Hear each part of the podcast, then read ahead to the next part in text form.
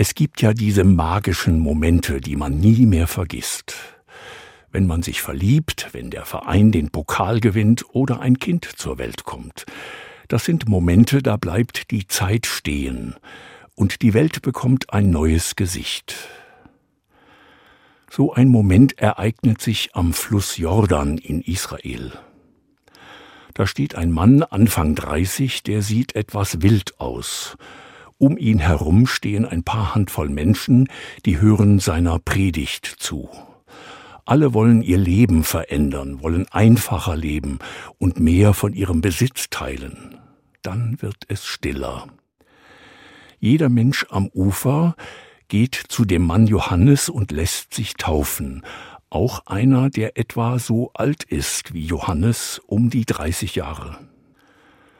Als Jesus dann vor Johannes steht und getauft wird, ereignet sich ein magischer Moment.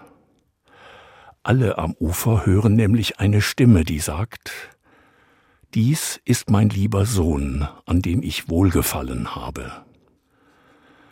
In diesem Augenblick bekommt die Welt ein neues Gesicht. Jetzt geht es nicht mehr um Macht und Gewalt und Reichtum, Jetzt geht es um Liebe und Fürsorge füreinander.